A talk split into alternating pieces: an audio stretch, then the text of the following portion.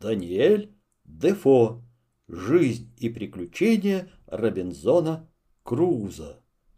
Глава первая. Происхождение Робинзона, его страсть к путешествиям, бегство из родительского дома, отъезд в Гвинею, кораблекрушение, дружба с капитаном, прибытие в Гвинею. Кто из вас, мои маленькие друзья, не слыхал рассказов о Робинзоне Крузо? Вы очень часто видали на картинах этого бедного Робинзона с его длинной бородой, одетого в камзол, панталоны и башмаки, сшитые из козьей кожи, а рядом с ним его верного слугу Пятницу, его собаку, кошку и попугая. Этот несчастный Робинзон я. История моя занимательна, как история мальчика, который испытал множество злополучий за то, что не слушался родительских советов. Слушайте же эту историю, и пусть она послужит вам уроком. Отец мой был уроженец германского города Бремена. Фамилия его была Крейцер. Оставив Бремен, он поселился в Англии, в городе Йорк, где посредством торговли приобрел себе значительное состояние и женился на девице Робинзон, происходившей из одного из самых значительных торговых домов в Йорке. Я же назывался соединенным именем обоих моих родителей, Робинзоном Крейцером. Но англичане, которые имеют обыкновение портить в выговоре имена, прозвали меня Робинзон Крузо. Это имя навсегда осталось за мною, и под ним я был известен как моим товарищам, так и всем знакомым. Всех нас у отца было трое. Один брат был адъютантом знаменитого полковника Локарта. Он был убит в сражении англичан с испанцами близ Дюнкарайна. Второго брата я не помню, потому что родился в 1632 году, то есть спустя почти пять лет после его отъезда в Америку, откуда он не возвращался более. С сожалением и раскаянием вспоминаю я о времени моего детства и юношества. Отец заботился обо мне и довольно хорошо учил меня. Так как он желал, чтобы я сделался адвокатом, то и отдавал меня в самое лучшее училище, и я мог бы быть совершенно счастливым человеком, если бы слушался отца. Но учение наводило на меня скуку, и не могло искоренить моего страстного желания оставить дом родительский, путешествовать по свету и искать приключений. Нельзя было скрыть того от отца, что я думал и что делал. Моя страсть к путешествиям очень ясно высказывалась. Отец мой каждый день советовал мне, чтобы я не покидал родительского дома и оставался в том состоянии, в котором рожден и в котором могу провести всю жизнь спокойно и в изобилии. «Сын мой», — говорил мне старик-отец, — «путешествии вдаются только люди честолюбивые или обремененные бедностью. Но ты принадлежишь к среднему классу общества» и не будешь нуждаться ни в каких почестях, ни в богатстве, потому что отечество твое может поставить тебя главою низшего сословия. Много мне подал советов отец и указал, наконец, на поступок моего брата, который против воли родительской уехал в Америку и, вероятно, погиб там. Отец горько плакал, говоря о моем брате. Эти слезы тронули меня, и я решился оставить свое неблагоразумное намерение. Но прошло несколько дней. И я опять предался моей заветной мысли путешествовать по свету. Однажды я обратился к моей матери с просьбой, чтобы она и спросила разрешения у отца на мое путешествие. Я выразил ей несообразность моего восемнадцатилетнего возраста для того, чтобы вступить в ученики какого-нибудь торгового дома или в прокурорские писцы. Мать сначала даже и слушать этого не хотела и уговаривала не покидать ее и отца в старости. Но, наконец, видя мое твердое намерение, решилась передать отцу мою просьбу. Отец наотрез отказал, прибавив. «Я нисколько не одобряю путешествия нашего сына. Ничем не помогу ему, так как на это нет родительского согласия, и он будет самым несчастным человеком».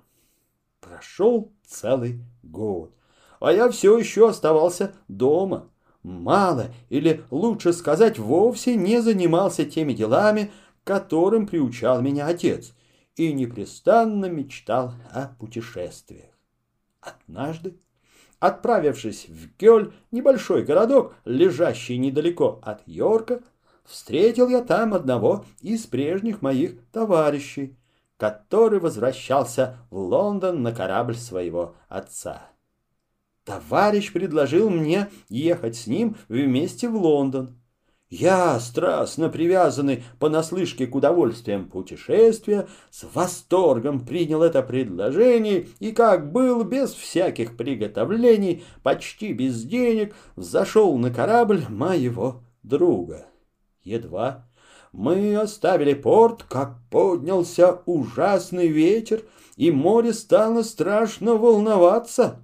Я испугался и, вспомнив о своем неблагоразумном поступке против отца, сокрушался сердечно о том, что Господь карает весь экипаж из-за меня одного, как заблудшего и неблагодарного сына. Буря более и более увеличивалась, и с нею вместе усиливалось мое раскаяние. Я внутренне соглашался с отцом, что домашняя жизнь лучше этого бурного моря с его опасностями, и дал обещание, что если Господь спасет меня, то возвращусь к отцу моему и буду слушаться всех его советов. Находясь в опасности, я положил твердое намерение оставить путешествие, но когда опасность миновала, я, к несчастью своему, переменил это намерение.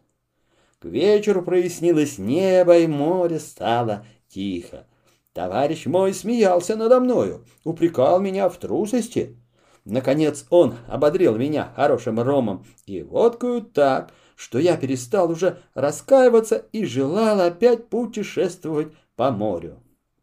Спустя шесть дней после этого судьба послала мне в наказание вторую бурю, ужасы которой нельзя и сравнить с ужасами первой.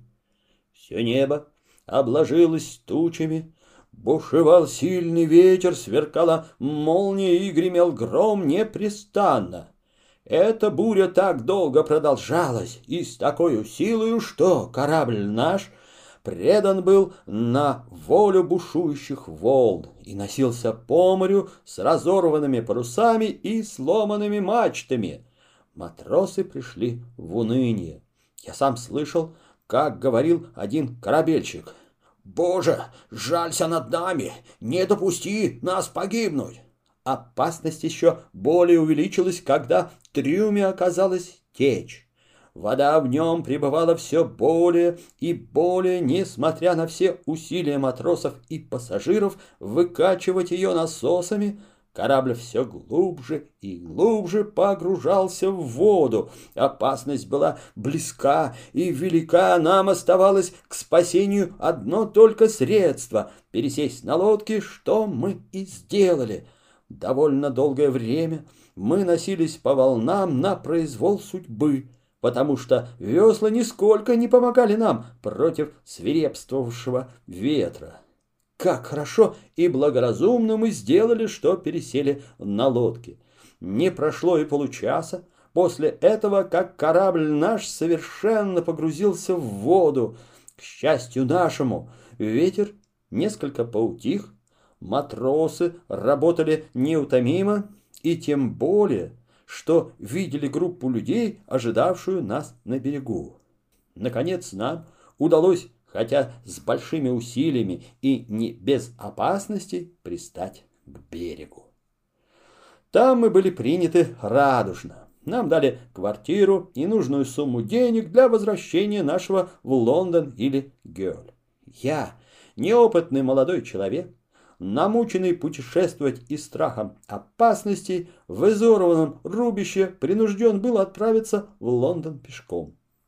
Теперь те самые, которые прежде поощряли и уговаривали меня к путешествиям по морю, видя во мне столь мало постоянства и силы, начали отсоветовать мне и говорили, чтобы я возвратился в дом моего отца.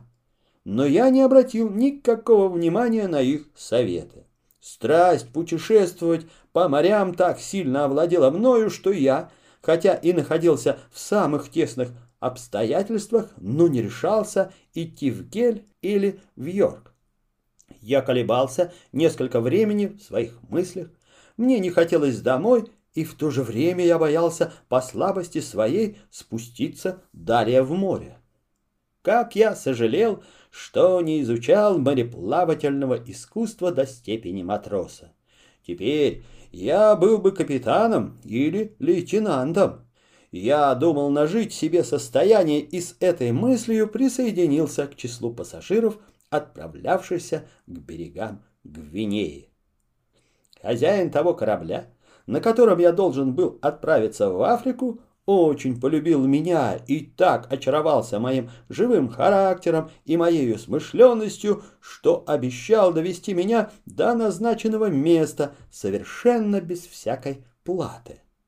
Он советовал мне употребить небольшую сумму денег на покупку разных галантерейных вещей, потому что эти вещи можно продать с большой выгодою на берегах Гвинейских. Я послушался этого совета и с помощью некоторых моих родственников и знакомых собрал около сорока фунтов стерлингов, купил на них разных недорогих вещей, которые впоследствии продал в Гвинее и выручил за них триста фунтов стерлингов продолжении путешествия нашего в Африку я заслужил у капитана не только его расположение ко мне, но и полную доверенность от него. Я часто бывал в его каюте, разговаривал с ним о разных предметах и во время этих бесед приобрел от него довольно много познаний в математике, мореплавании и астрономии. Распростившись с моим добрым капитаном на берегах Гвинеи, я занялся торговлей и скоро распродал там привезенные со мною вещи, которые состояли большей частью из стекляруса, разных мелких стальных и железных инструментов и тому подобных предметов.